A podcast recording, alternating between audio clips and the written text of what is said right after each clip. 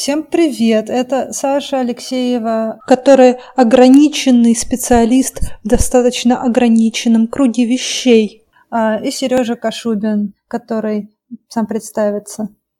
Который софтвер-инженер в швейцарском Гугле.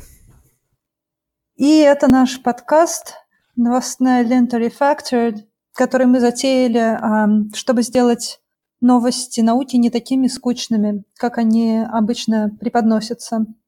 А сегодня мы поговорим про вирус иммунодефицита человека.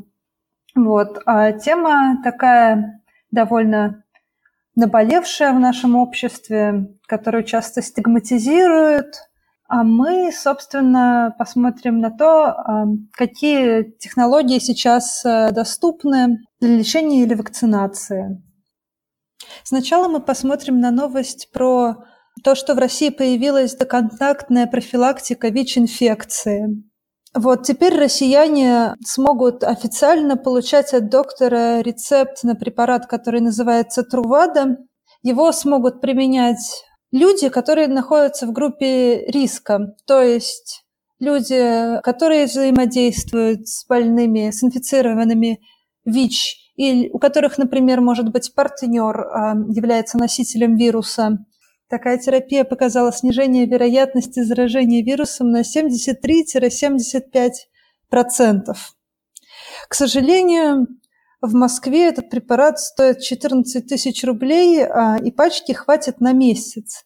Так что это не повод, чтобы порадоваться, Повод, чтобы порадоваться, заключается в том, что теперь хотя бы врачи смогут официально выписывать такой препарат, тогда как раньше они, они просто не могли его выписывать, он не находился в перечне лекарств официальном.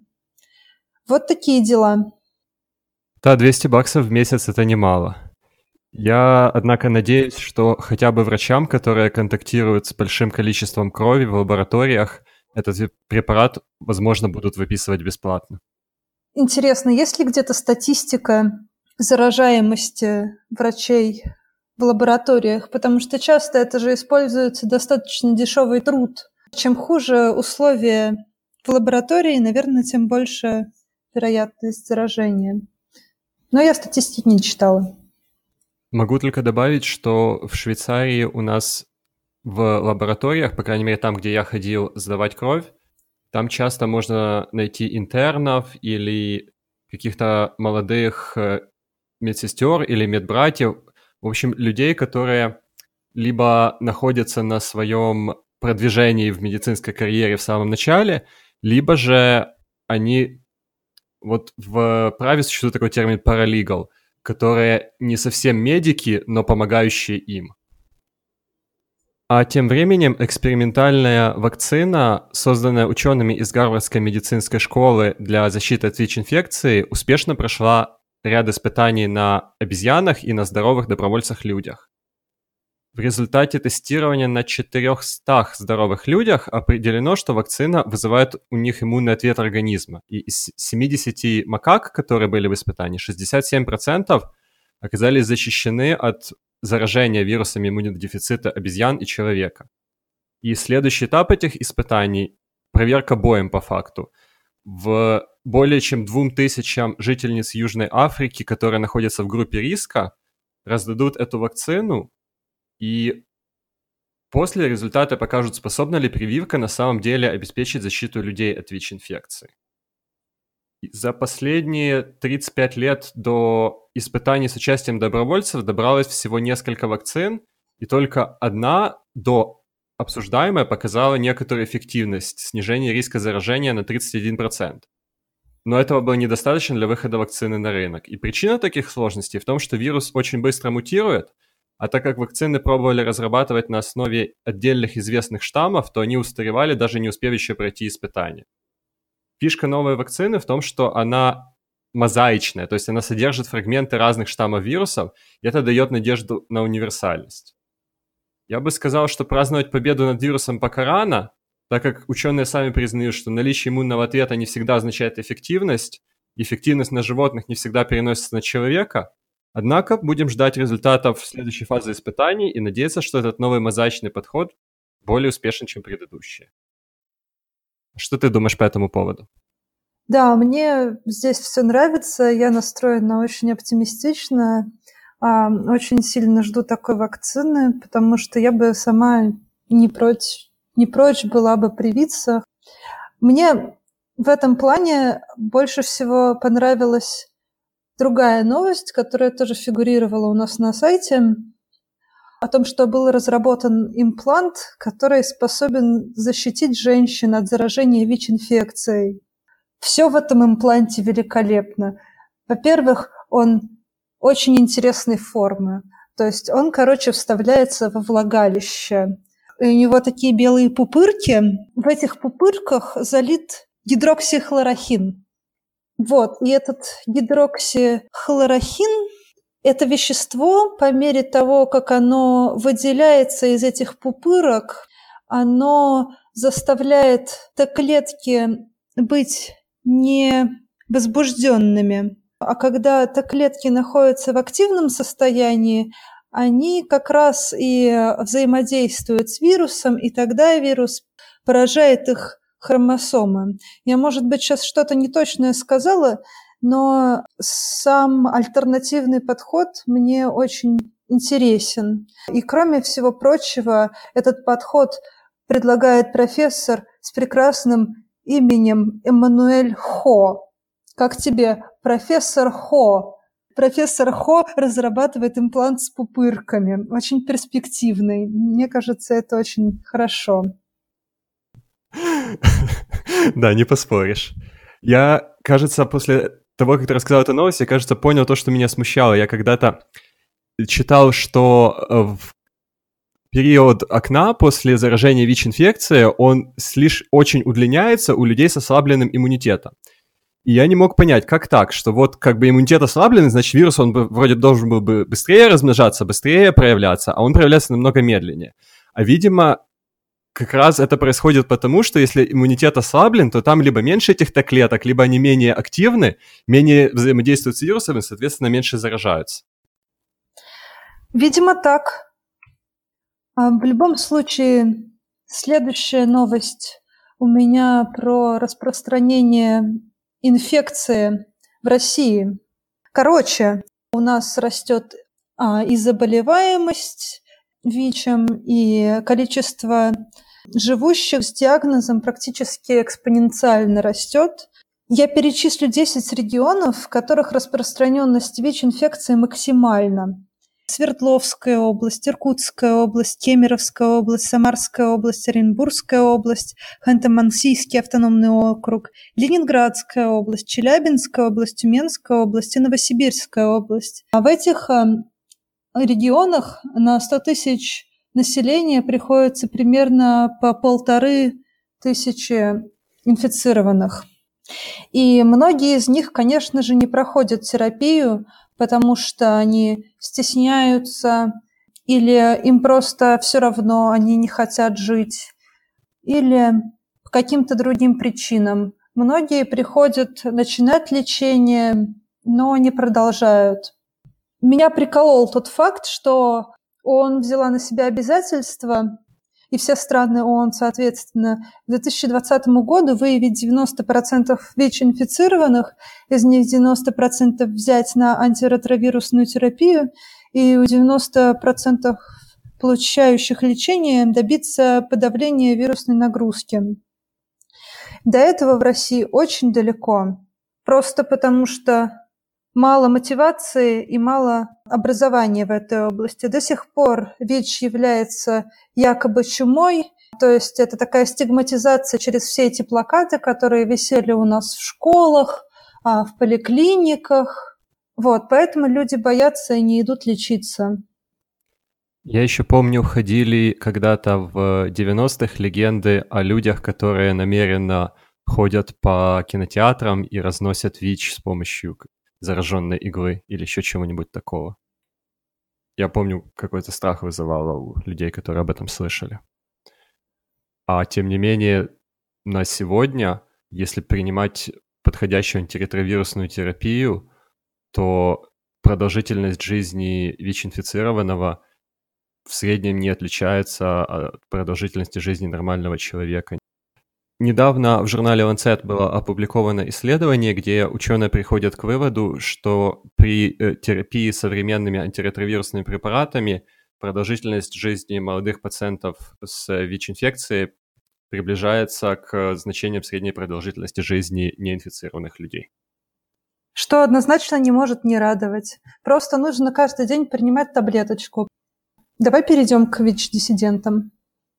Да, ВИЧ-диссидентство — это движение людей, которые отрицают э, существование ВИЧ-инфекции и считают анти-ВИЧ-терапию заговором то ли злых врачей, то ли злых, э, кого они там хотят, которые пытаются отравить людей с помощью антиретровирусных препаратов. И вот недавно в Орле в возрасте 36 лет скончалась известная ВИЧ-диссидентка Софья Мясковская. Эти данные подтвердили по телефону коллеги женщины. Она была одной из первых активисток ВИЧ-диссидентского движения в России, и ранее умерли двое детей Софьи, которых она отказывалась лечить. Она не верила в существование ВИЧ и считала, что антиретровирусная терапия – это яд, который разрушает организм, отстаивая свою позицию активно в соцсетях. Собственно, ее смерти стало известно из сообщества ВКонтакте, ВИЧ-СПИД-диссиденты и их дети. Во время первой беременности она узнала о своем диагнозе, но попав под влияние ВИЧ-диссидентов, решила не лечиться и не лечить ребенка, вследствие чего он умер в возрасте 3 лет и 10 месяцев от осложнений, развившихся на фоне ВИЧ. Первое время она скрывала смерть сына, но потом, по какой-то неведомой причине, она решила родить второго ребенка, которого также не стала лечить, и он уже не дожил и до года. Я не знаю, почему до сих пор а, не ввели уголовную ответственность в таких случаях. Я недавно читала статью про еще одного ВИЧ-диссидента, то есть про его, он рассказывал про его опыт. Он был, этот человек был ВИЧ-диссидентом два месяца. Когда он был подростком, он употреблял много наркотиков, и в какой-то момент он пошел в клинику, и там ему сказали, что он помимо гепатита С болен еще и ВИЧем. И он даже поехал э, в Минск, столицу Белоруссии, где он жил, он жил в маленьком городе провинциальном, но поехал в Минск, встал там на учет. А не встал на учет в маленьком городе, потому что боялся, что пойдет слух. Вот. И дальше продолжил фигачить наркотики, потому что жизнь ему была по барабану, и он надеялся, что через пять лет он все равно умрет. Но так вышло, что он не умер, перестал принимать наркотики, женился и начал принимать, собственно, антиретровирусную терапию комбинацию из трех веществ. И в какой-то момент он в интернете нашел данные о ВИЧ-диссидентах, а к тому времени он уже чувствовал себя достаточно хорошо. Все симптомы иммунодефицита прошли, которые у него наблюдались сначала. И он поверил ВИЧ-диссидентам, бросил свою терапию. И он рассказывает, что это был опыт, как будто он состоял в какой-то секте, что он встречал каких-то новых людей и тоже рассказывал им, что на самом деле ретровирусная терапия не нужна, что это все заговор. А потом, через два месяца, ему опять стало плохо. Появились синяки, появилась усталость, и он, недолго думая, как, как всякий нормальный человек поступил бы, конечно же, возобновил свою терапию. Кроме этого, он еще сходил к врачу, сдал анализы и, конечно же, надеялся, что количество вирусов в крови, концентрация не повысилась, а она, конечно же, повысилась, и самочувствие его ухудшилось. И дальше он понял, что в группе ВИЧ-диссидентов люди либо умирали и исчезали, либо они бросали ВИЧ-диссидентство, их в сообществе блокировали. И таким образом поддерживалась как бы чистота этого прекрасного сообщества.